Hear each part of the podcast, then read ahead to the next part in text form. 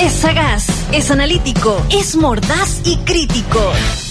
Damos la bienvenida a Jorge Letelier, un María Romero del siglo XXI, un comentarista de cine fuera de serie y con razones editoriales. USACH 94.5. Muy bien, y con este temblorcito recibimos a don Jorge Letelier. ¿Cómo está, Giorgio? ¿Sigue ahí o se arrancando? ¿Cómo? Perdón, escuché, Freddy. ¿Sigue ahí o salió arrancando el temblor? Sí, se, sintió una cosita poca, una cosa leve.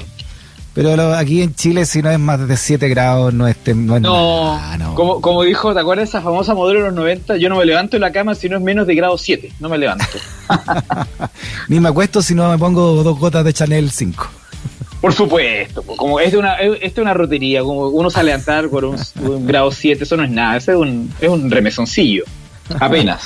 Oiga, remesón en el mundo del cine, la muerte a los 88 años de Jean-Paul Belmondo, francés de origen italiano. Eh, ¿qué, por qué? ¿no?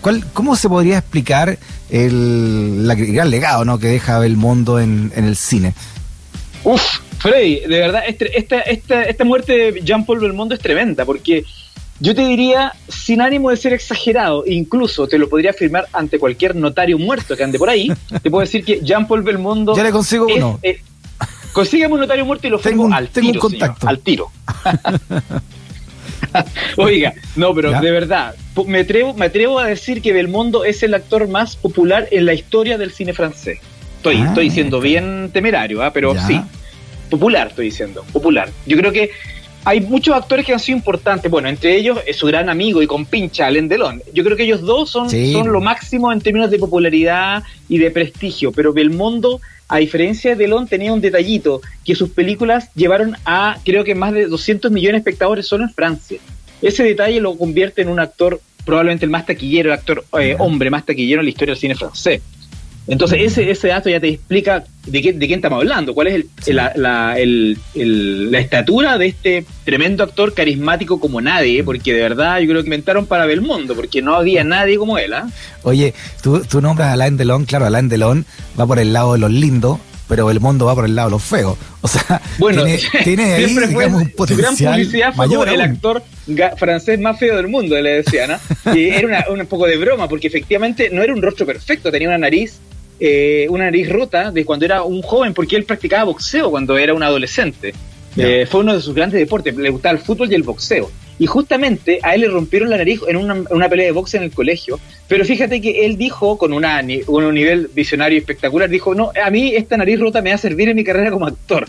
Mira. Era que no, ¿cómo le sirvió? Y a Alain Delon era la perfección, el rostro bello, anguloso, ¿no es cierto? Claro. Eh, entonces, esa mezcla, esa dualidad hicieron que justamente ellos fueran los grandes actores del cine, del mejor cine francés de los años 60 y 70, que no, no es poco, pues Freddy. Ahora, ellos fueron bien amigos igual, ¿no? Dice acá la, la biografía de él con Alain Delon. No había rivalidad entre ellos, todo lo contrario. Nada, eran, eran, y de hecho eran más que amigos, eran compinches, absolutamente, hasta, hasta, hasta la muerte de Belmondo que ocurre hoy y que Delon manda un, un escueto mensaje a través de su manager diciendo que está devastado eran amigos toda la vida, del año 58, que coincidieron en una, en una película haciendo un pequeño papel cada uno de ellos. Ahí se hicieron amigos y nunca más dejaron de serlo. A pesar de eso, Freddy, fíjate que hicieron solamente dos películas juntos. Mira, mira qué curioso es la vida. Uno de ellos, una película que está en los anales del cine francés de todos los tiempos, que es Borsalino y compañía, o Borsalino y Co., del año 71. Una película sobre dos gángsters de los años 30 en, en Estados Unidos. Está ambientado. Entonces los tipos andaban con traje rayas, con sombrero, eran unos compinches eh, que se, la, la, pasaba muy bien, digamos, en, esa época. Mira. Oye, y, y había, Belmondo sufrió un accidente hace 20 años juntos, un accidente cerebrovascular. Eh, Exactamente. que se le, dio, se le había dado por muerto incluso, que se estaba muriendo tranquilamente, decía el abogado, su abogado. Sí, Claro, él, estuvo muy mal, estuvo, con, eh, estuvo en un tratamiento muy largo y de hecho eh, desde el año, el año 2009 él retomó el cine después de que le dio este accidente, fue a comienzo de los 2000, el año 2009 hizo su última película que fue la, prácticamente la única que hizo después de este, de este accidente y luego de eso ya estaba completamente retirado. Eh, sí, le afectó bastante, pero fue más o menos una etapa bien, bien tarde, o sea, pasado los 70 años más o menos de, su carrera, mm. ya había, había hecho todo lo que tenía que hacer. La verdad es que el caso del mundo, claro, le apresuró quizás un retiro, pero, pero el tipo, la, la leyenda ya estaba instalada. Fíjate que Freddy, lo creo que lo más interesante en Jean-Paul Belmondo, eh, más allá de lo, popular y todo, es que fue el rostro indisoluble de la nueva ola francesa. Ese mm. movimiento moderno, probablemente el movimiento más importante del cine en cuanto a modernidad, que instaló justamente ese nuevo, esos nuevos aires en el cine a fines de los 50, el año, el año 59 en concreto, con esa película que es probablemente la película más impactante de la historia, que es Sin Aliento, de Jean-Luc Godard, donde justamente Belmondo era el protagonista masculino, ¿no? Que era una especie de truán, de un, de un, de una especie de estafador de, poca monta, que se enamoraba de una chica eh, americana y se dedicaba a robar autos, a, hacer pillerías pequeñas. Pero esta película, por su forma de, rodaje, se convirtió en la película más, más rupturista en ese momento del cine y con eso el cine cambió para siempre. Eso hay, que, hay ¿eh? que reconocerlo. Así es simple, ¿eh?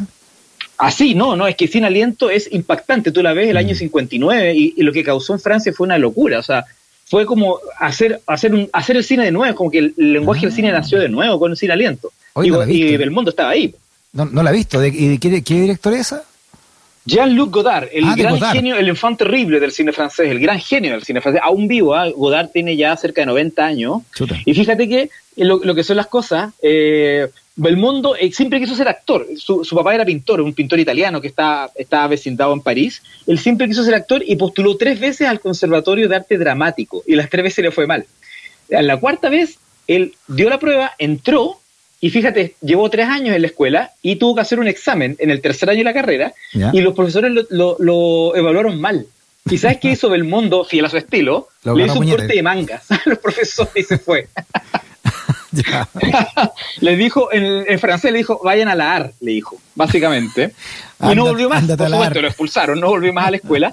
Y a los pocos años después, Jean-Luc Godard, que era este director que está empezando su carrera, se lo encuentra en la calle. Y le ve la nariz quebrada, la, cara de choro que tenía, porque, porque eh, Belmondo tenía una cara de choro impresionante. Y, pero tenía, tenía buena, buena llegada con las mujeres, entonces dijo, este, este es el protagonista de mi película. Y lo invitó a participar, Belmondo no quería mucho, encontró que era, era medio, medio, chanta Godard, y le dijo, ya, bueno, ya, hicieron la película y el resto de historia, como dicen. Oye, rescata acá una anécdota, el diario El País de, España, ¿no? A raíz de la muerte, obviamente, de él.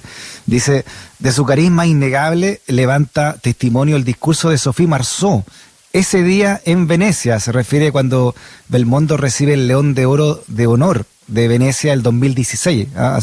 Y dice entonces, dice en ese, en ese discurso Sofía Marzón, que con ella había rodado Simpático y Caradura en 1984. No sé cómo se habrá llamado en Chile esa cuestión, porque los españoles le ponen cualquier nombre a las películas. Dijo, dijo Sofía Marzón, 50 años de carrera y 130 millones de espectadores te convierten en un campeón de la taquilla y un profesional del amor. Me acuerdo cuando me cogiste en tus brazos y me acuerdo también de Úrsula Andres, Jean Sever, Ana Karina, Catherine Deneuve, Annie Girardot, Emmanuel Rivat, incluso vestido con sotana, te las llevabas a todas por delante, dijo Sofía Marceau en ese discurso. Tal cual. Oye, el, nivel de galantería de este hombre era tremenda. O sea, de verdad, no había, no había compañera de reparto que no cayera en, el eh, bajo los encantos de Belmondo, siendo el tipo esto de ser feo era, una cosa bien relativa, era un rostro imperfecto, más bien dicho, porque el tipo no era para nada feo. Lo que hace es que comparado con Delon, claro, evidentemente que eran dos tipos de belleza muy distintos, pero era un galán, un galancete de primera, no, de primera, absolutamente. Y eh, bueno, se casó, si no me equivoco, tres veces. Eh, y tuvo también una, larga relación con, la, con alguna de las actrices que tú mencionas, especialmente una que no está en esa lista, que es Laura Antonelli, que fíjate, Laura Antonelli fue en algún momento en el año 70 la gran diva del cine erótico italiano, en los años 74, 75. Y tuvo una larga, una larga trayectoria. Eh, como, o sea, la una larga relación como pareja, la verdad. Y fíjate que hay una anécdota muy bonita que, que, cuando estaba con Úrsula Andrés, que ellos rodaron Casino Royale, una película de James Bond del ah, año 67, eran pareja hace mucho tiempo, y estaban en lo mejor de lo mejor de la situación que usted ya se imagina. Del rodaje. Con Úrsula, con Úrsula Andrés, y de repente Belmondo le dice, no, tengo que parar. Y fue, bajó al primer piso a ver una pelea de box. Y la dejó a ella con las ganas y se pudo ver una pelea de box. No, Úrsula Andrés. Úrsula Andrés, exacto, la dejó esperando Úrsula Andrés. Ahí está la abundancia, ¿viste? la maldad de la abundancia. Oye, eh, te están escribiendo acá, eh, auditores, por, eh, por la muerte del mundo, por ejemplo, Belfort Orellana, dice, al parecer él no usaba dobles en las escenas de riesgo. Eh, Roberto Quijote dice que el presidente Macron se refirió a la partida de Jean-Paul Belmondo como ícono cultural para Francia, manifestando una gran pérdida. Busquen en las redes sociales las declaraciones del presidente Macron, ¿no? donde dice Roberto Quijote. Y Carmen dice, dos mujeres, gran peli con Sofía, con Sofía Loren. Esa es la primera película que vi a Belmondo. Gracias Francia por sus grandes actores y actrices. Ah, nos manda saludos Carmen también. No, de hecho, esta película que menciona la auditora, Dos Mujeres, es una película con el maestro italiano Vittorio De Sica, que te acuerdas el, el autor de Ladrón de Bicicleta en el neorrealismo italiano. Con él hizo Dos Mujeres. Bueno, y también se dice que con Sofía Loren también hubo un romance fugaz ahí en el, en el rodaje. Una película famosísima también que hizo con, con, con Sofía Loren. Pero fíjate que, que, Belmondo, aparte de Sin Aliento, hizo otra película famosísima con Godard, que está en los anales de la historia del cine, que es Pierrot Le Fou o Pierrot el Loco que una película del año 65 también muy, muy famosa, y eh, que fue François Truffaut. Él hizo La Sirena del Mississippi, que es una película en clave policial americano. Eh, no, eh, Belmondo tenía para todos los gustos, y fíjate que ya a mitad de los 60 empezó a hacer mucho cine comercial, y por eso se le criticó bastante. Se le dijo que el tipo se había vendido a, la industria, hizo, ¿te acuerdas una famosa que se llamó Art de París, una película basada en, mm. una, en una novela? Y también, bueno, hizo la James Bond y hizo una famosísima que acá la en la tele, que se llama Tribulaciones de un chino en China. Una película de mm. aventura filmada en China. También estaba el mundo ahí. El tipo hizo películas comerciales para, para todo el mundo, pero siempre quedó como el rostro de la nueva ola. Y eso le dio prestigio para siempre. Yo creo que ese fue la gran, el gran aporte que hoy día mucha gente recuerda, que el mundo no era solamente película comercial, sino que mm. películas con Truffaut, con Godard, con Claude Chabrol también, eh, con Jean-Pierre Melville, grandes directores de probablemente la mejor década del cine en Europa, que fue la década del 60. Eso también es importante reconocerlo. Oye, aunque, claro, aunque nunca eh, se dejó seducir por Hollywood, ¿no? Al igual que Sofía Loren, él prefirió siempre, ¿no? Tener su trabajo puesto en Europa. Siempre, sí. A pesar de hizo películas americanas, pero hizo películas americanas y regresaba a, no, no, pero de un 10% Francia. Él nunca se dejó, se dejó seducir por irse a vivir a Francia, cuando tenía todas las posibilidades en los 70, era una estrella, la estrella máxima del, del cine francés junto a Telón, pero no, para él, además que piensa tú que el tipo vivía frente a la costa mediterránea, vivía en la, costa sur, no, eh, su día no, no, le iba a cambiar por estar en Los Ángeles, lleno de estudios. Si el tipo era un, además era un, era un galán 24-7, no, no era solamente las películas, el tipo vivía ahí bronceado. De hecho, una vez dijo, para mí el, lo máximo de la vida es es vivir bien, una mujer y con el sol y la playa. Con eso estoy listo. claro, recoge, recoge esa idea acá, ese testimonio, que también lo da cuando recibe el León de Oro de Honor en el Festival de Venecia 2016. Y él dice ahí entonces en su discurso, eh, mi secreto es no pensar en el pasado, yo pienso en el mañana.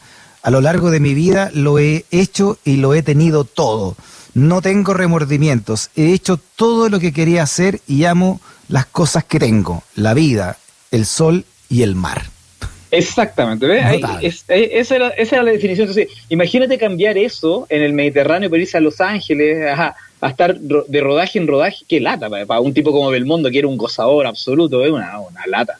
Y fíjate que, Freddy, eh, la amistad con Delon no, fue, una, fue, una, fue una amistad absolutamente imperecedera, pero que también tuvo críticas, porque ambos eran machistas a la antigua, pues eran los tipos que coleccionaban mujeres, pero al mismo tiempo también tenían una mirada bastante misógina respecto a, la pareja femenina. Entonces, eso con los años fue, fue, digamos, cayendo un poquito en desgracia. Efectivamente, ellos dos se mantuvieron siempre em, firmes en esa, en esa especie de, categoría del macho, el machito francés galán, galán a la antigua, ¿no? Que, era un gozador básicamente y que la mujer estaba de adorno. Entonces, eso con los años evidentes fue muy criticado. Bueno, y el caso de Delon, que es el, su gran amigo, fue, ha sido muy criticado por el feminismo, porque además Delon se convirtió un poco a la derecha eh, políticamente. Entonces, como que no, no ha sido, no fue una buena vejez para ambos. Y, mm. y Belmondo también es un machista, o sea, hay que decirlo, un tipo bastante como, como exponente masculino bastante bruto. sí, no, Alain Delon eh, fue, acuérdate, muy amigo de, de Carlos Monzón. ¿No? Más o menos, ese estilo, claro. O sea, de construido nada, ni los zapatos, pues, nada. claro, no, no, eh, son, son, claro, de la, de la vieja escuela, de la old school, ¿no? De, del galán, de este galán así, como tú decís, eh, macho, ¿no? Pero Alain Delon y, su, y su amistad con Carlos Monzón, te decía yo, lo llevó incluso a, defender a Monzón cuando, cuando es, eh, es culpable de asesinar a su esposa. Exactamente, o sea, estamos hablando de efectivamente tipos misóginos que se quedaron pegados en un pasado que evidentemente que son reconocidos por, por el aporte artístico y cultural, eh, sin duda, pero claro, eh, los tiempos cambian y ellos se quedaron en ese pasado de galanes a la antigua, esos coleccionistas de mujeres. Bueno, Telón también, un, tipo con una larga lista de, de romance a su espalda. Entonces, en el fondo, claro, muere este, este tipo que es carismático, simpático, talentoso, un gran actor, eh, rostro de esa nueva ola, eh, y un, un, tipo entrañable en el cine y parte de un embajador absoluto cultural, como decía el presidente Macron, cultural, absoluto embajador de, de, lo que fue el mejor cine francés de la historia. Eso es importante reconocer lo que estaba ahí en el mejor momento del cine francés. Perfecto. Nos quedan un par de minutos, don Giorgio, ¿alguna mm, recomendación para esta semana? Oye, se estrenó La Casa de Papel como número 24 a esta altura, ¿no? pero, no, es la número 5. La, se estrenó el fin de semana y está mucha gente comentando. Tírenme tomate, eh, la, nueva temporada de esta, esta serie francesa tan, tan famosa. Así que yo creo que es un buen recomendado para quien les guste este tipo de serie. A mí no me engancha mucho esta serie, nunca me enganchó eh, eh, particularmente, pero, pero sí, siempre, siempre hay, tiene, tiene bastantes seguidores. Así que yo creo que es un, buen punto. Y el otro que en Amazon se estrenó la semana pasada, fíjate, una película sobre la Cenicienta, pero una película en clave actual. ¿ah? Una Cenicienta empoderada, que es como que está dentro del feminismo, donde la hada madrina es un actor travesti, que, eh, digamos, hace, hace un personaje travestido. O sea, bien, bien, bien, un guiño bien importante a las generaciones actuales. Así que es una nueva versión con Camila Cabello, una, una jovencita muy, muy emergente en el cine. Eh, esta nueva película de Amazon Prime, Cenicienta, fíjate. Perfecto. No, yo, yo estoy de acuerdo contigo. La Casa de Papel, eh, claro, que es un fenómeno eh, español, ¿no? llegué hasta en la segunda, además, porque me tomate, pero la encontré muy básica. En es, como el síndrome de los, ¿no? Como que ya tú llegas a la segunda temporada y dices, ya, pero ¿qué me van a inventar ahora? Bueno, lo inventaron. muy, lo inventan. muy, muy. No, claro. O sea, tú podéis contar perfectamente el final porque se sabe cómo hacer. Lo puedo contar. Y, no me, y usted no me va a censurar, ¿no? Muy bien. Oye, que tenga una gran semana, Jorge. ¿ah? Que esté muy Igualmente, Freddy. Nos vemos. Abrazo a todos. Chao.